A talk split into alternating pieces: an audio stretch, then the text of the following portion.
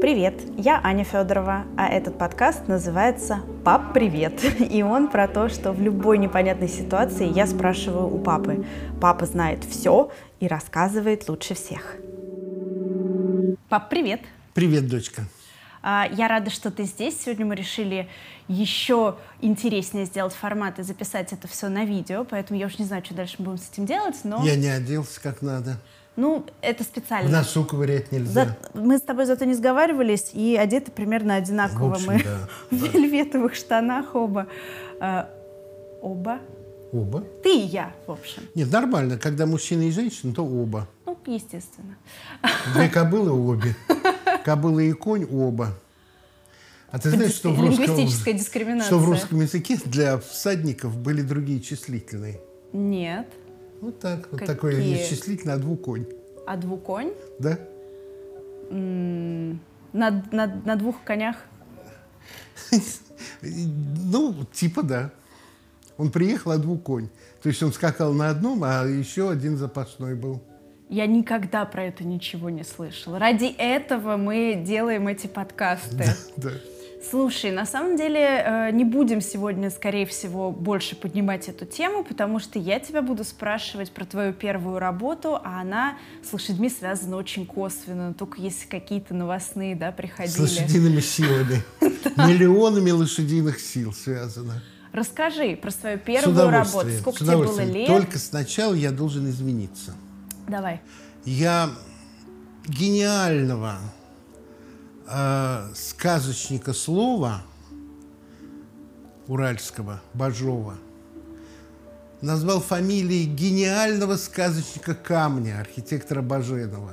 Это оговорка. Сказочник был Бажов, а вот гениальный архитектор Царицына и другие э, вот эти вот э, здания в средневековом русском и э, эклектическом стиле, это гениальный наш архитектор Баженов. Ну, honest mistake. И второе, не только Александр I расплатился за долги наших а, офицеров в Париже, которые а, ну, вошли туда, победив Наполеона, но и а, граф Францов, который был комендантом Парижа, и чтобы расплатиться за офицеров во всех ресторанах, бистро, забегаловках, он продал свое лучшее имение. Вот что такое честь. Да. Вот за это я извиняюсь, а теперь давай про работу. А, девятый класс я закончил с очень плохими оценками, Как водится. Потому что моя любимая старшая сестра не поступила в ГИМУ, куда родители думали, поступить можно просто сдать документы, да и поступить. Ага. Девочка же умная. Потому что они сами закончили. Они не просто закончили. Папа приехал из Воронежа в 1944 году. Мама, э, дочка э, пропавшего без вести офицера, который до этого э, был репре- репрессирован, а не в годы репрессий, там другая история была, закончила серебряной медалью и тоже поступила. Так что рассказы об отсутствии социальных лифтов – это чушь собачья. И скажи, пожалуйста, она же училась Мама на училась факультете, вместе. где одни ребята были. Туда Светлана вообще... Молотова, Орджоник, Микоян, не Орджоникидзе, Микоян, и другие очень звонкие фамилии. И все учились вместе. Я просыпался утром, чтобы идти в школу, а сестра спокойно отдыхала и говорит, да что тебе туда идти, ты и так умный, пошли в кино. Прогулял я немерено, оценки были отвратительные, и это совпало с переездом с Октябрьского поля в то место, где сейчас мы с тобой сидим. В Хамовнике. И мудрый папа сказал, что Петь, это в той школе знают, что у тебя срыв. У тебя будет новая школа, туда ездить э, бессмысленно. А в новой школе ты троечник. Ты закончишь с плохим аттестатом. Не пойти ли тебе работать? Получать деньги, платить за репетиторов, раз без них нельзя поступить. Вот. Ну и я сказал, да, я пойду. Дальше решалось без меня, потому что э, в, э, среди наших самых близких семейных друзей был обаятельнейший человек Владимир Николаевич Ершов. Я могу спокойно называть это имя, оно больше не засекречено, он есть в интернете. И чтобы понять образ этого человека, дорогие наши слушатели, Владимир Николаевич Ершов, Никеет. Наберите в интернете, и вы увидите этого человека. Ну, они тогда были молодые, в районе 40 лет. А, и чтобы понять, как мог жить инженер тогда, я просто немножко о нем расскажу. Он рос в Болшево. Во время войны был э, мальчишкой, самым младшим в их банде. А это была натуральная банда, потому что в подмосковном Болшево тогда стояли эшелоны, сбитые немецкой техникой. И любимое их занятие было лазить по этим эшелонам, по танкам, по самолетам и искать, что, конечно, оружие. Все они были с оружием, была настоящая банда. Он что-то рассказывал, но иногда просто с луковой улыбкой замолкал, потому что что они вытворяли, я даже не знаю. Одна из любимейших забав, поскольку он был самый младший, это было дразнить э, старичка, для них он был тогда старичок, не знаю, сколько ему было, у которого была кличка «Могу и подшибить». Это какой-то их локал, он там... Он ну, место, вот место, там жил, место. да, да, да. И что они делали? Они привязывали э, картошку, протыкали спички на веревочку, подвешивали у его окна, вторую ниточку тянули в кусты и этой картошечкой стучали ему в окошечко ночью. Ой. А кто-то был в засаде внизу вместе с Владимиром Николаевичем Ершовым, еще молодым. Он был со спущенными штанами, и когда дед не выдерживал и открывал окошки, то ему тут же перед носом появлялась голая попа. с криком «могу и подшибись», он с палкой выбегал на улицу и гнался за ними. Это самая, я понимаю, невинная шутка. Если это услышат его очаровательные дочки Катя и Марина, ну, это рассказ вашего собственного папы. Он был геологом, Потом пошел вот в этот институт Никет, который я спокойно могу назвать, потому что когда я туда поступал в 16 лет на работу, этого названия не существовало нигде, он был засекречен. Сейчас в интернете все есть. А как это расшифровывается? Научно-исследовательский и конструкторский институт энерготехники. Ага. Вот. Владимир Николаевич Ершов. Инженер, вот так это называлась тогда эта должность. И что мог в Советском Союзе инженер. Сейчас рисуется какая-то унылая картина. Владимир Николаевич, дядя Володя Ершов, был горнолыжник. Угу. Он погружался, слова дайвинг тогда не было, угу. и а, людей, увлекающихся подводным плаванием, это называлось погружался.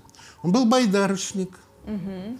Он байдарочник – это не подмосковные речки, это путешествия по Таймыру, по Кольскому полуострову, по Туве, по Алтаю, в совершенно девственных краях, без какой-то под, э, без гида, базы да? поддержки, да. без никакого ни гида, ничего, на свой страх и риск. И это не по спокойным озерам, хотя были и спокойные озера, но в основном это сплав по бурным горным речкам через пороги. Вот в чем был э, основной кайф. Это было распространено. Угу. Вот такая спортивная жизнь, она была распространена. Угу. Курил трубку, да, с табаком было плоховато, поэтому, когда он получал голландский клан в подарок, кто-то привозил, то он его подмешивал болгарский Нептун, золотое руно, потому что э, не было хорошего табака, но он так и остался верным трубке. На фотографии в интернете, о которой я говорю, он как раз с трубкой. И вот он сказал, ну давай возьмем к себе. Угу.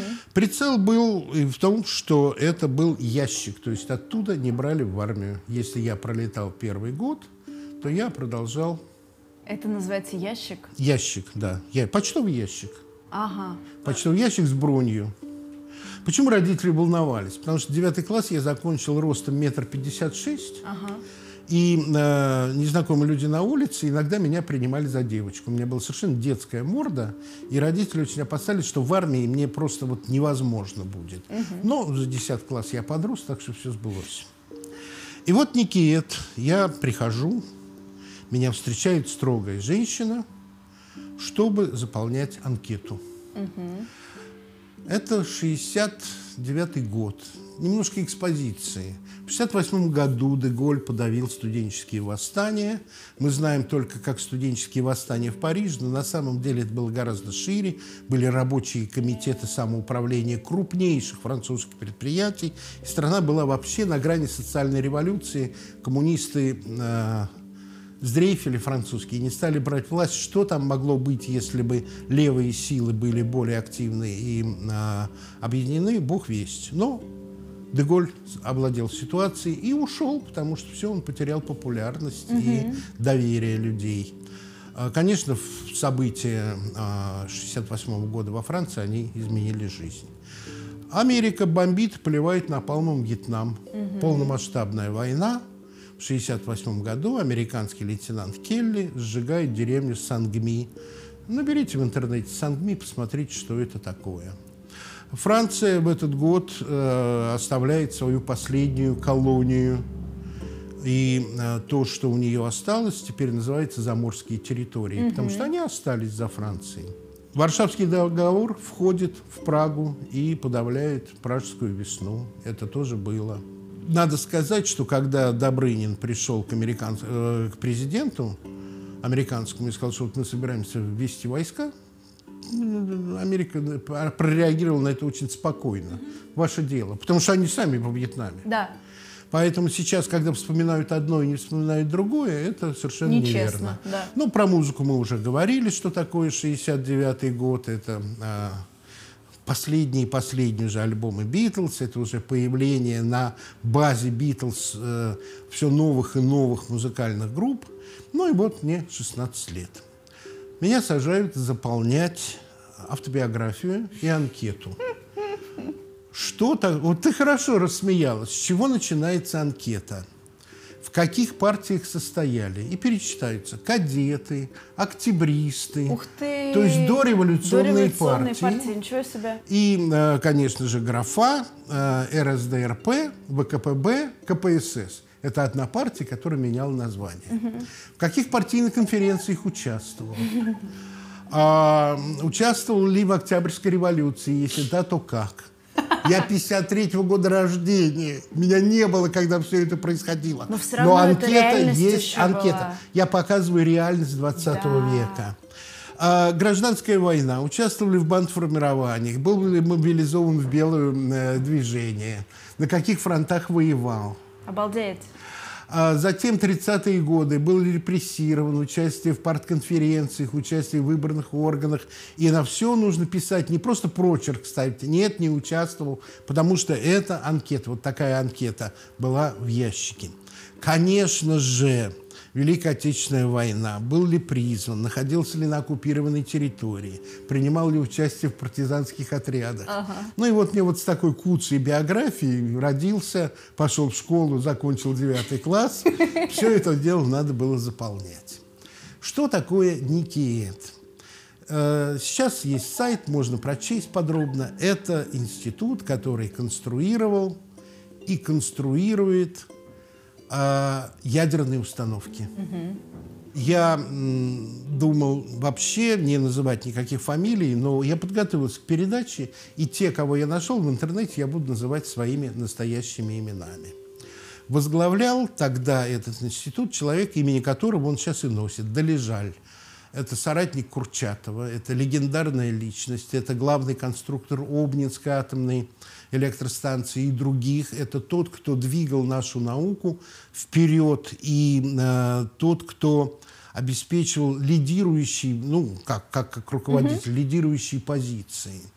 Все это началось еще, конечно же, при Сталине, все наши атомные проекты. И вот э, штришок, который мне тогда рассказывали, быстро поняли, что без ЭВМ, угу. без счетных машин, проектировать гораздо медленнее и труднее. А кибернетика была названа буржуазной наукой и клеймилась на разных партийных собраниях. Uh-oh. И вот академик Долежаль... Компьютеры нужны, но, не, но их нельзя делать. Их не выпускают, ничего открыто. А вот в тот момент он приезжал, тайным ключом открывал тайное помещение, где люди собирали счетную машину. Ее собирали именно под те расчеты, которые нужны были. Поэтому она была уникальная, называлась «Сокол-2». Супер. Нейминг у нас всегда на высоте. Конечно, ее мощность не, несопоставима даже, я думаю, с, с тем компьютерным сердцем, которое есть в нашем мобильном телефоне, но для той работы она абсолютно подходила и была заменена только в 70-х годах, достаточно поздно, э, IBM – которую мы получили из-под санкций, потому что санкции против нас были всегда. Угу. Был специальный орган КОКОМ, который регулировал, что можно поставлять в Советский Союз, что нельзя. Меня, мальчишку, хотели посадить на стенд. Стенд – это испытание элементов ядерной установки. Сейчас стенд – это, конечно, совсем другая история. Ну, это тоже было сленговое название. Ага но не смогли, потому что мне было меньше 18 лет, и техника безопасности меня туда не допустила. И меня посадили как раз проверять программы на этот компьютер, поэтому я про это говорю. А-а-а. Сокол-2. То есть он, подожди, он настолько засекреченный, но тебе туда можно было? А уже в мое время не был засекречен, а. потому что давным-давно наша компьютерная техника перестала быть подпольной, перестала быть запрещенной. Нет-нет, это в конце 60-х, начало 70-х. Все это закончилось в середине 50-х годов. Стали номер, и угу. все, и мы начали делать БЭСМ, и начали делать другие счетные машины. И тогда они были вполне-вполне на мировом уровне, потому что работали замечательно. У «Сокола-2» была такая вот э, архитектура, он был многоадресный для расчетов давления и потока. Давление буква «П», а поток буква «G». Угу. Это нам потом уже пригодится. Вижу хитрое выражение лица. Прям чувствую, что какая-то шутка Есть, будет. будет. Она не гадкая, она абсолютно жизненная. Меня, мальчишку, из-за того, что ну, с отцом дружили, все, представили начальнику э, этого отдела, у которого кличка была придворный теплотехник, потому угу. что он тоже был соратником Курчатова, и тоже вот самые первые наши ядерные установки без его участия ага. не могли случиться. Ну, я немножечко объясню, что такое ядерная установка. Ядерный реактор, тогда его называли котел, это действительно просто котел. Он выделяет только тепло.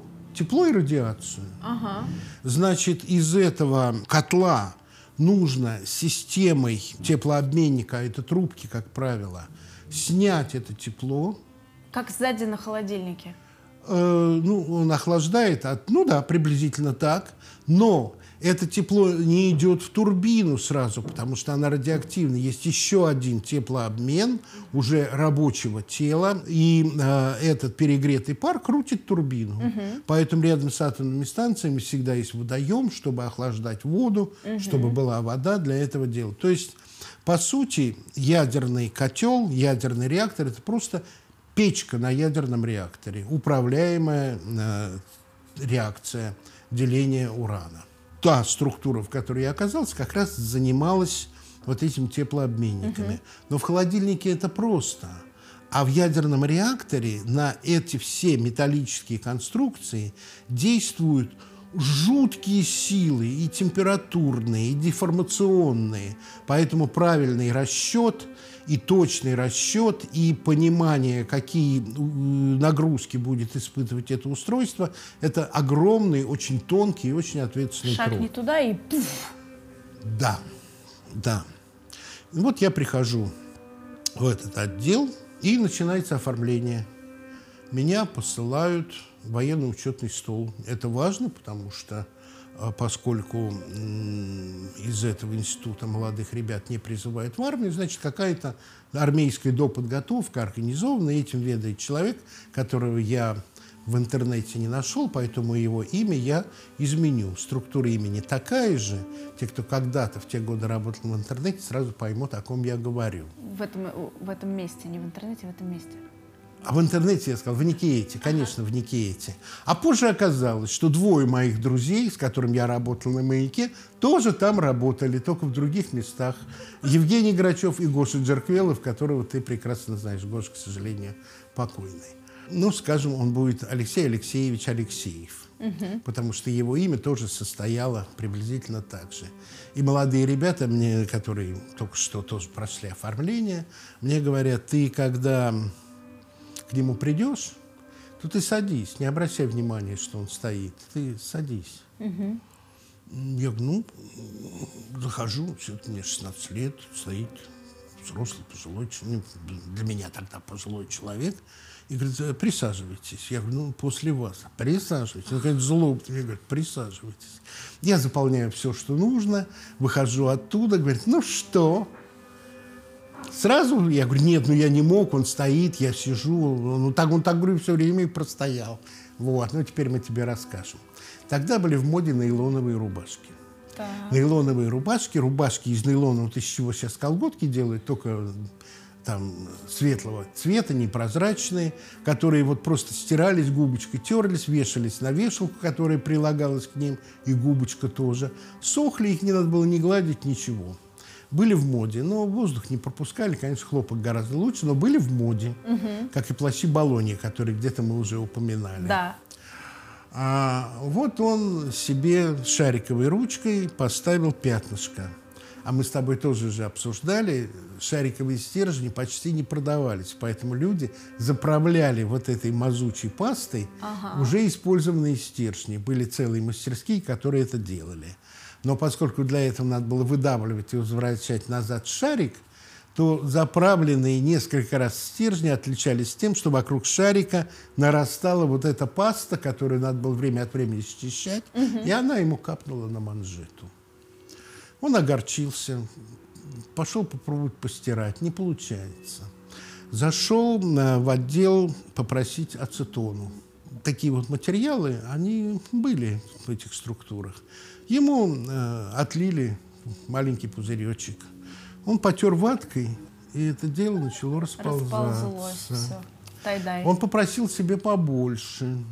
И всю манжеточку постирал. Потом подгорел, что ли? Ну, я, когда тебе это рассказывал? Ты мне не рассказывал, я просто знаю, как ведет себя ацетон. Ну, в общем, потом он взял тазик ацетону, стал стирать рубашку, Ой. и она у него на глазах стала расползаться, растворяться пуговицы, растворяться материал. Он с огорчением вылил это в унитаз, потому что все это делал в туалете, сел и закурил. Конечно, полыхнуло так, его увезли в больницу, но долгое время сидеть он не мог. Ой, вот это тяга к чистоте, к чему доводит? Ну, или незнание каких-то Слушай, материалов. ты бензином поджигал костер и тоже Со мной тоже нос. было. Вот, понимаешь, разница между тем поколением и вашим поколением. Все тогда хохотали. Ты человека очень жалеешь. Мне жалко. Вот. Да. И вот я, мальчишечка, мне дают книги правильные, э, смотреть на работе, когда работы нет, там э, начертательная геометрия, то есть э, не геометрия, а графика, это вот э, как чертить, правильно понимать чертежи, э, какие-то основы компьютеров. А тогда вот люди, среди которых я сидел, они программы сами писали. Угу. Вручную? Вручную. На бумаге, да, вот это потрясающе. Вот, и это была колонка цифр. Меня обучили двоичному коду. Ага. И моей задачей было проверять финал э, программы. Программа в вычислительную машину «Сокол-2» Она была на лампах, конечно. Лампы были в отдельном помещении, все это шумело страшно. Набивалось даже не на перфокартах, а на перфолентах угу. на которых потом, э, ну, то есть параллельно с этим, но последних использований, те, кто хоть как-то этого касался, это вот телетайпы телеграфные. Да. Перфолента с перфорацией э, для продвижения посередочке мелкой и возможными дырочками слева две, справа три – и вот я должен был сидеть и сверять цифры с этим делом. Сейчас всем слушателям предлагаю вспомнить последний раз, когда вы куда-нибудь там вводили номер своей кредитки или ИНН или что-то такое, вот этот ужас перед тем, чтобы не ошибиться в одной цифре. Вот. Меня да, потом уже посылали на Сокол просто вот считать, программу эту заводить. И запускался он абсолютно необычно. Если просто нажмешь кнопку пуска, уже заправленная программа, он не начнет работать. Дави, не дави, нужен был точный импульс. И вот это вот импульс, когда ты вот пальцем так... И вот ровно столько, сколько импульс звучит. Вот Максу, наверное, это понятно, потому что это было почти как музыкальное исполнение. И она запускается. Я долго тренировался, научился и очень гордился, что вот с первого, с раза мог раза. запустить. Это как у моя плита тоже. Да.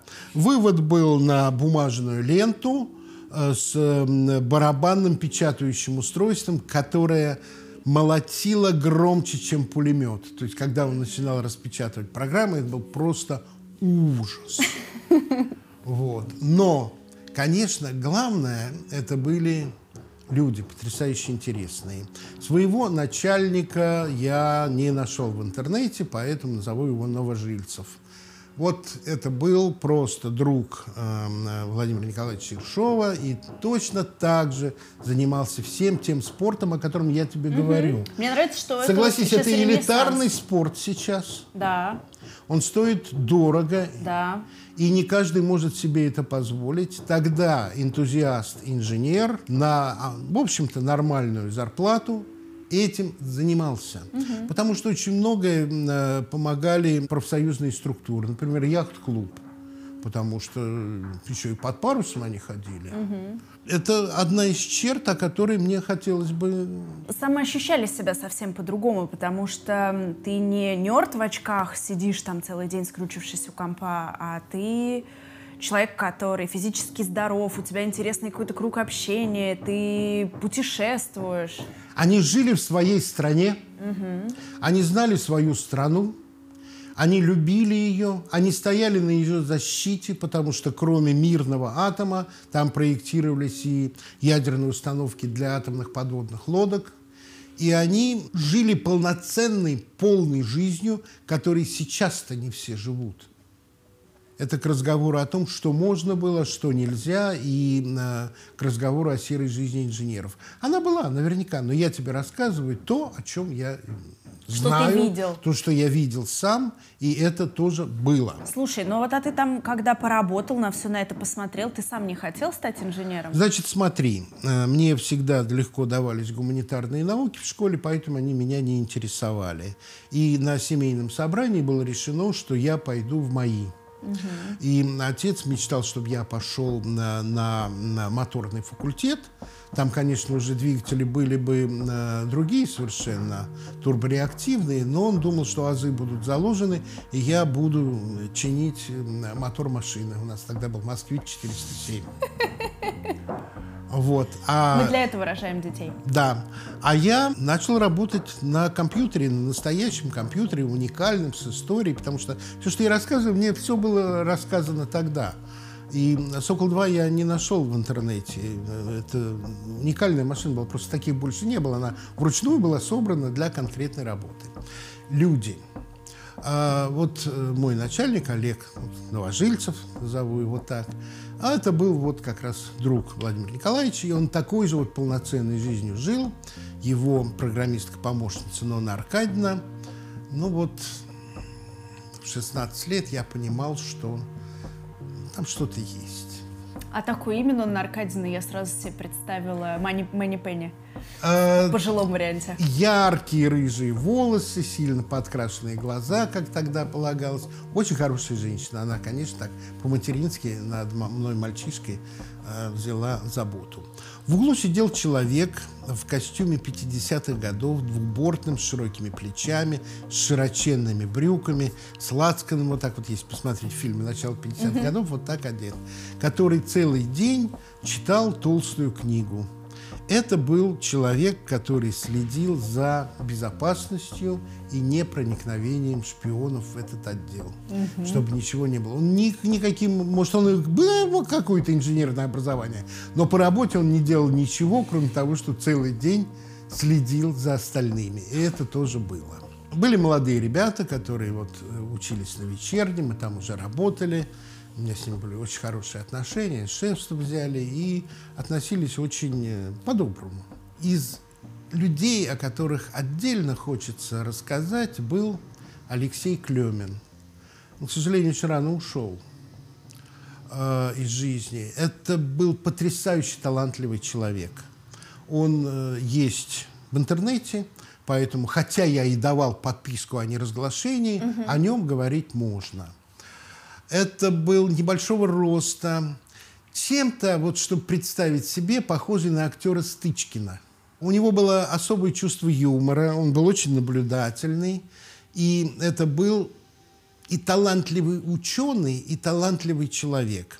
Угу. Правда, вот когда я там начинал работать, я там от одной из дам услышал, ну что же, Алеша, уже не то, годы идет, идут. Вот раньше встанет из-за стола, расправит плечи, вскочит на стол и пройдется на руках по всему периметру наших столов. Он э, курировал строительство э, и запуск уже Белоярской атомной электростанции. Это всего лишь вторая после Обнинска, угу. но она была уже на других принципах. На теплых, а потом на быстрых нейтронах. То есть она была сконструирована так уже тогда, да. что это было безотходное атомное производство.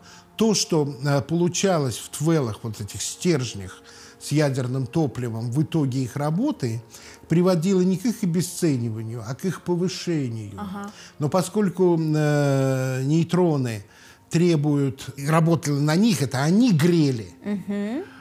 То теплообменным телом не могла служить вода, которая тормозит их. Так. Где-то тяжелую воду используют для того, чтобы их затормозить, а здесь надо было другое рабочее тело. И вот представь себе, что этим рабочим телом был металл натрий. Ого! Может быть, ты помнишь из химии, что это мягкий металл, блестящий, да. его можно резать ножом, кидаешь в воду, он страшно шипит. А тут этот металл тек по трубам. Вау! 50-е годы. Когда он находится в расплавленном горячем состоянии, это жидкость рубинового цвета. Ого! И вот надо рассчитывать эти трубки, расход и давление P и G так, чтобы все это работало. Спустя многие годы я уже вернулся из Австралии, встретился со своим однокашником из МИФИ. Вот, конечно, я влюбился в компьютер. Угу. И какой там мои, я его э, забыл про него думать. Я поступил на факультет кибернетики, тогда в вычислительной технике МИФИ. Угу.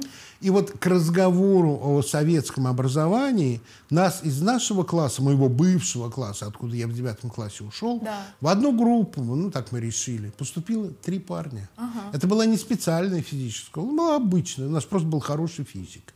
И у них, э, у одного, по крайней мере, точно не было никаких репетиторов. Угу.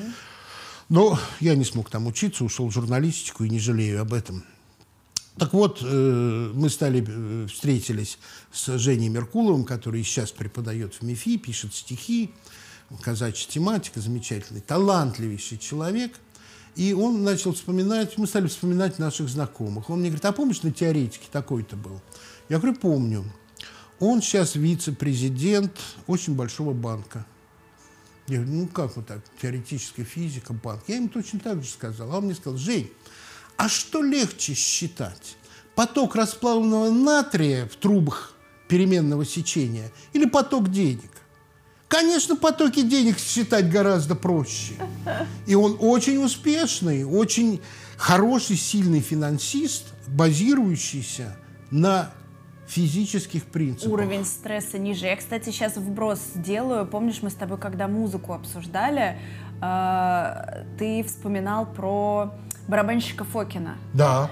Он живет в Сан-Франциско, и он инженер жив? Макинтош, пап. Он жив? Да, ему около 70. И он там... Фантастика. Говорили, что он, э, по легендам, он умер от наркотиков. Он в Сан-Франциско. Потрясающе. Вот туда-сюда перетекание. Я ужасно рад. Гениальный был барабанщик. Гениальный.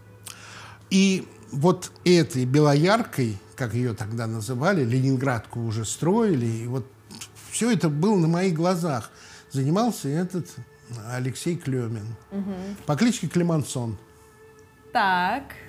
Вот. Хороший цитрус. А, выглядывал весна, а, конец марта, апрель, выглядывает в окошко, говорит, о, Бориса Федоровича понесли. Я подхожу к окошку, а он так, не замечая меня, продолжает комментарий, очень талантливо, как спортивный комментатор. Сейчас под кустик сядет и Борису Федоровичу пробочку откроет. Борис Федорович – это сленг полимери- полимеризирующегося клея БФ2. Ага, Он на спирту. ага. Вот они сели. Сейчас, говорит, соль достанут. И вот они начинают бутылочку с клеем сыпать соль. А сейчас он вскочился, за веточкой побежит. Интересно. Он веточку сирени несет. Как это трогательно.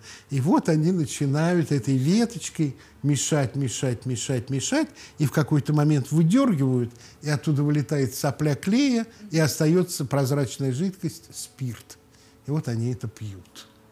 А, о, то есть они вытащили оттуда клей. Дело в том, что, понятно. конечно же, у кого-то были э, возможности потреблять спирт, который выписывался. По-моему, я уже где-то упоминал, один из, э, из начальников отдела из года в год выписывал себе 8 литров спирта на в месяц для промывки оптических осей. Понятно, где нужна там капнуть на... Оптическая ось – это воображаемая ось. Ее вообще А, нет. Это то, что через линзу проходит вымышленная вот эта линия луча. Это как, когда как фотоаппарат работает, показывают на схеме. Вот, вот, она, это и есть оптическая. оптическая ось. Ее физически нету. Да. Другая гениальная история была связана с э, человеком, который, ну, тот, кто видел, знает, о ком я говорю, был полным аналогом Гоши из фильма «Москва слезам не верит». То есть умелец, который мог делать все. И это был до прихода, и этот рассказ я слышал. Ленинскую премию получает этот коллектив за очень серьезную и важную разработку. Тогда я не знал, сейчас не знаю какую. Но, конечно же, это был э, то- та, та или иная ядерная установка. Да. И банкет, и начальник этого коллектива ему говорит, Сергеевич, ну, ты мне теперь скажи, как у меня спирт в бутыле пропадает. Ну, ведь волосок наклеиваю, все, проверяю. Ну, снижается и снижается. Ведь пластилином вот так запечатаны, и печати кругом вот так понатыканы мои. Печати целые. Чужих отпечатков пальцев, а спирт пропадает. Сергеевич, он говорит, вот ты лауреат Ленинской премии, член-корреспондент Академии наук, а все-таки сапог сапогом. Ты мне скажи, твой пластилин – это вещество аморфное или кристаллическое? И начальник бьет себя по лбу и говорит, все понял. Что делал этот умелец? Он на этот пластилиновый набалдашник Да. с печатями плескал жидкий азот. И пластилин становился консистенцией резины. У него не было никаких ни отпечатков пальцев, ничего. Он пластилин целиком снимал, пока тот был холодный, отливал сколько надо, сажал назад, и никаких следов не было вообще. Когда очень хочется, то можно. Я хочу сказать, какие гениальные люди вот там окружали и все это м, Такой быт был двигали. интересный. Это да. быт, это фольклор, это образ жизни, это легенды, это, это целая история. Вот про Клемина я немножко рассказал, как он гениально э, всегда, из, вот я один раз только видел, Дедом Морозом был, как это было изобретательно. При этом это был артистизм. И, видимо, артистизм был и э, в той инженерной науке, которую он двигал вперед, потому что о нем только восторженные отклики. И потрясающая доброжелательность. Она была чуть-чуть, может быть, надменная, поэтому и Клемансон. Но надменность это была тоже наигранная. Так поворачивал, ну что, юноша? Но дальше все было очень доброжелательно. Если ты что-то спросишь, э, помочь, узнать, разъяснить, ты получишь полноценную картину. Также упомянут в интернете потрясающий персонаж Митрофан Митрофанович Стригулин. Тоже очень сильный инженер, атомщик. Он был гигантского роста, похож на медведя. И когда ты с ним э, здоровался, то казалось, в этой руке гигантской ты тонешь, как в воронке. Какие-то Стругацкие пошли. Пойми, не- Стругацкий не на пустом месте. Да. ничего такое, это обрастает всем этим. Я, когда читал ничего, конечно, это накладывался. Мне 16 лет, я рассказываю все, вот, что я видел, ага. то, что острая память молодого человека зафиксировала. Но у Митрофана Митрофаныча еще была потрясающая особенность. Он был из-под Воронежа, русак, чистый, но по-русски говорил, как, как немец, выучивший русский язык. Ну, допустим, он, как мы скажем, может быть, он был немец, который выучил нет, русский нет, язык? Нет, нет, нет. Митрофан был абсолютно русский человек. А, допустим, накануне 7 э, ноября, это праздник Октябрьской революции, выходной, угу. он звонит жене и говорит, Люся, это Стригулин звонит. Представляешь, только Стригулин. Стригулин слушает. И жене тоже Стригулин. Люся, я тут, знаешь, что о чем подумал? Ведь э, гости придут. Я тебе объясню, ты поймешь. Ты купи еще три бутылки того, чего две у нас в холодильнике стоит. К нему поступил новый сотрудник Женя. А, Женя студент, откуда-то из Белоруссии, закончил Бауманку и пришел кое-что, кое в чем после первой зарплаты.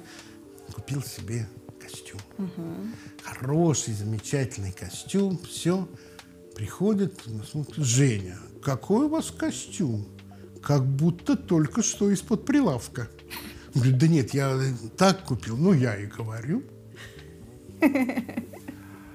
Люся, его программистка, блондинка.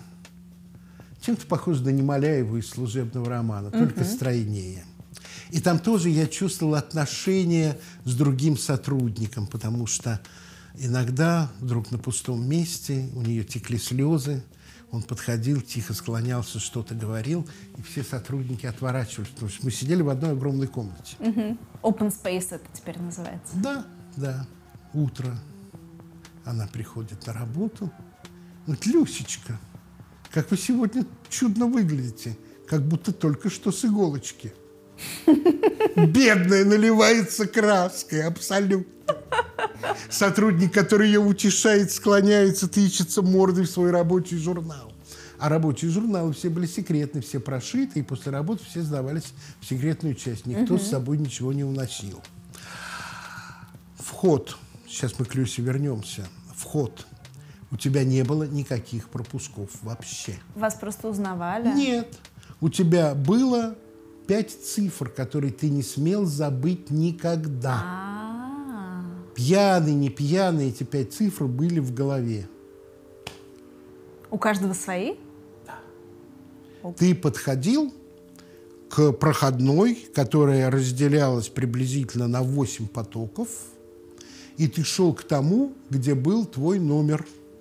Потому что наискосок стояло металлическое сооружение, похожее на дверь, но оно было... Угу. Ну, дверь, да, дверь. И ты находил свою кнопку и нажимал ее. А, это даже ты не произносил, это было Нет, как ты нажимал свою кнопку, раздавался грохот, из закатанный в, в плексиглаз твой пропуск, падал в лоток, спускался вниз к охраннику, он его брал – и сличал с тобой. Круто. Этот пропуск ты клал в карман и выйти, не сдав его, не мог, но на руках не было никаких документов вообще. Вау. Владимир Николаевич Ершов, с которым мы начали рассказ, побился об заклад, что они не смотрят на фотографии, и вставил в щель, куда вставлялась картонка с твоими данными, поместил в профиль фотографию овчарки. И полгода ходил так. Совершенно верно. Потом, когда я стал учиться в МИФИ, а там тоже только по студенческим билетам пускали, я, конечно же, влюбленный в Владимира Николаевича, как вот Петя Ростов влюблен в Денисова, да. а, себе на билет тоже овчарочку присобачил и тоже так ходил. Вы, а да. меня столько раз ловили на этих фотографиях. У меня было несколько случаев – курьезных и очень от курьезных до супер неприятных. Э, когда реально Да, сверяли. да, Но пойми, он же не в первый раз это сделал, и не с незнакомыми сделал. Его лицо всем охранникам было абсолютно известно. Да. И они даже не смотрели на этот пропуск, потому А что может, знали... смотрели и просто не... Ну, как бы... Ну, хочет овчарку. Смотрели и не будет видели. Такое бывает. Смотрели и не видели. Как я недавно весы кухонные искал. Смотрел и не видел.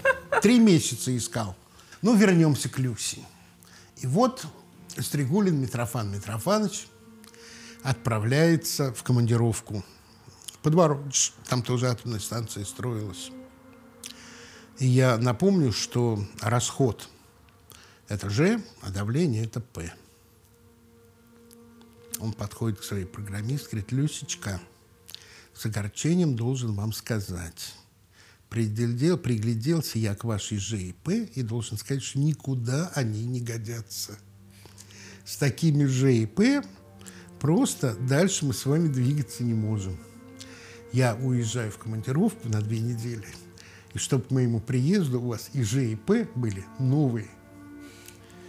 Понятно, что весь Вся комната вот так вот хрюкая лежит, она красная, бедная. А он не понимает, что он сказал. А он даже не имел этого в виду. Ни в коем случае он имел в виду расход и давление. Он не хотел шутить. Он не хотел шутить вообще. У него серьезнейший вид. И все остальные вещи, о которых я говорил, это не были шутки. Он просто так излагал свое отношение. Хороший новый костюм.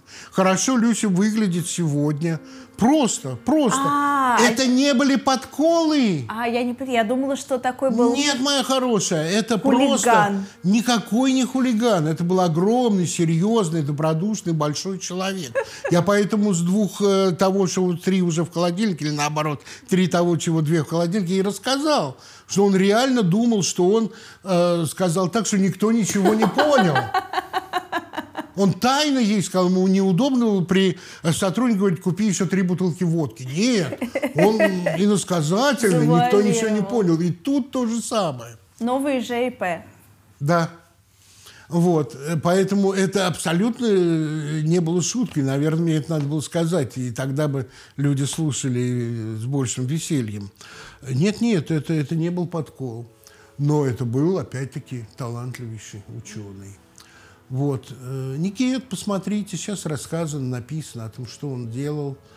А, И не нашел фамилии человека, которого обязательно должен тоже помянуть. Ну, назову его, ну, Романовский. Это был очень красивый, очень высокий, стройный человек, который очень мало говорил, был очень молчалив, очень сосредоточен всегда, очень вежлив. И когда я вот ну, старших своих сверстников, лаборантов, я тоже был лаборант последнего разряда. Вот бывает какой-то последний такой разряд, вот это был я. А, я его спросил, а что вот э, Романовский всегда такой Загадочный. тихий? Он говорит, «А ты знаешь, говорит, у него внутри почти ничего нет.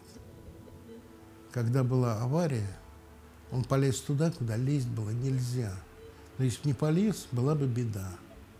И вот есть такой фильм «10 дней одного года». Я видел всех этих людей живыми. Гошу, вот этого э, его Баталов играл, ученого, который, не жалея себя, полез, чтобы спасти остальных, чтобы, чтобы науку двигать вперед. Это то, с чего закладывался мой э, образ настоящих людей, образ мира, в чем-то мой характер. Я настолько горжусь тем и счастлив тем, что я видел этих легендарных людей. Это Они абсолютно настоящие легендарные все. люди. Вот и э, Клемин Алексей, и э, вот мой э, начальник Олег.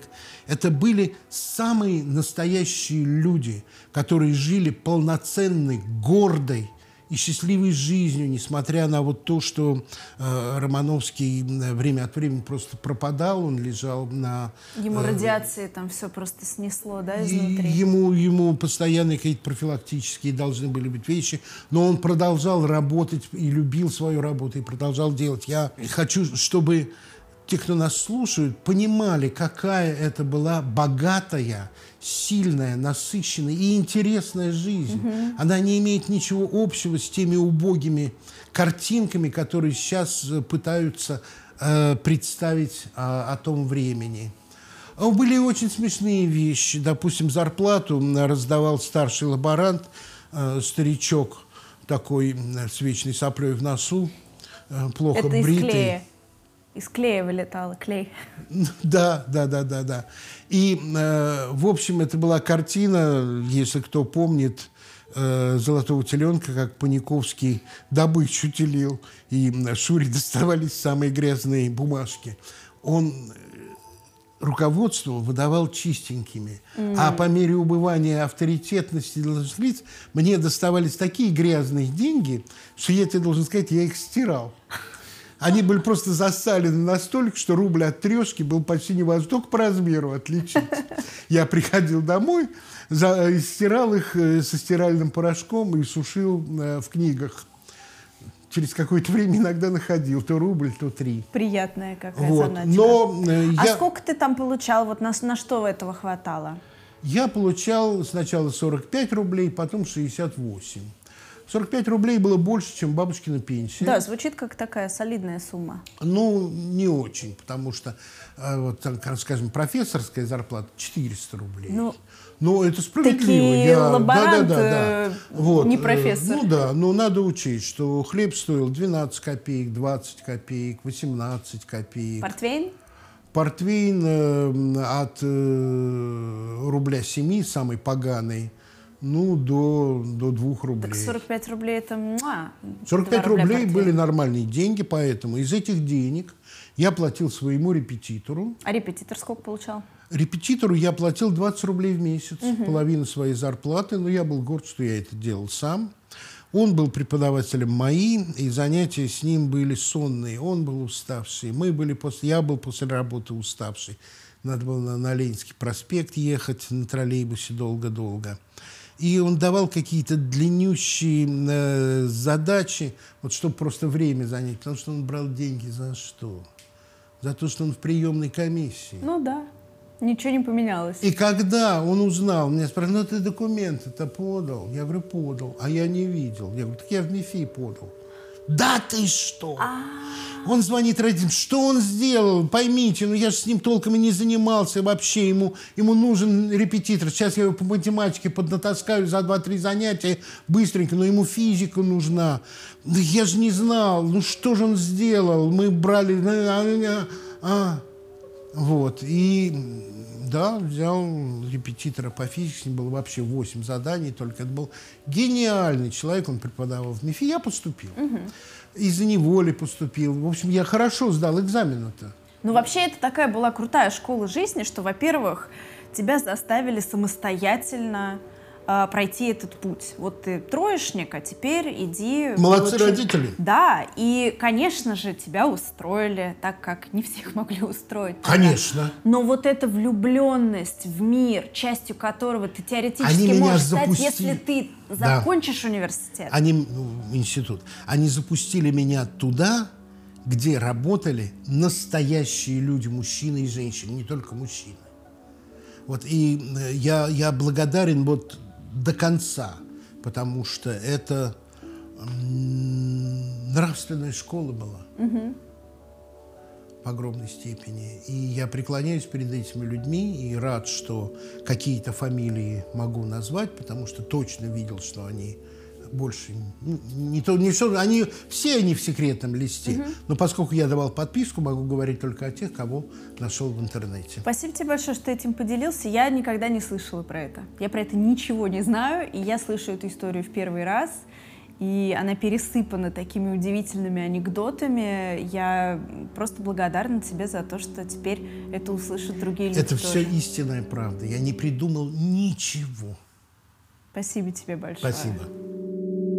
Этот выпуск подошел к концу. Спасибо вам большое, что послушали. Этот подкаст мы записали бесплатно и без рекламы. Мы не заработаем на лайках и шерах, но нам будет приятно узнать ваше мнение, а положительные оценки станут главной мотивацией для того, чтобы сделать новые выпуски. Поэтому ставьте звездочки и делитесь ссылкой с друзьями. До встречи тут.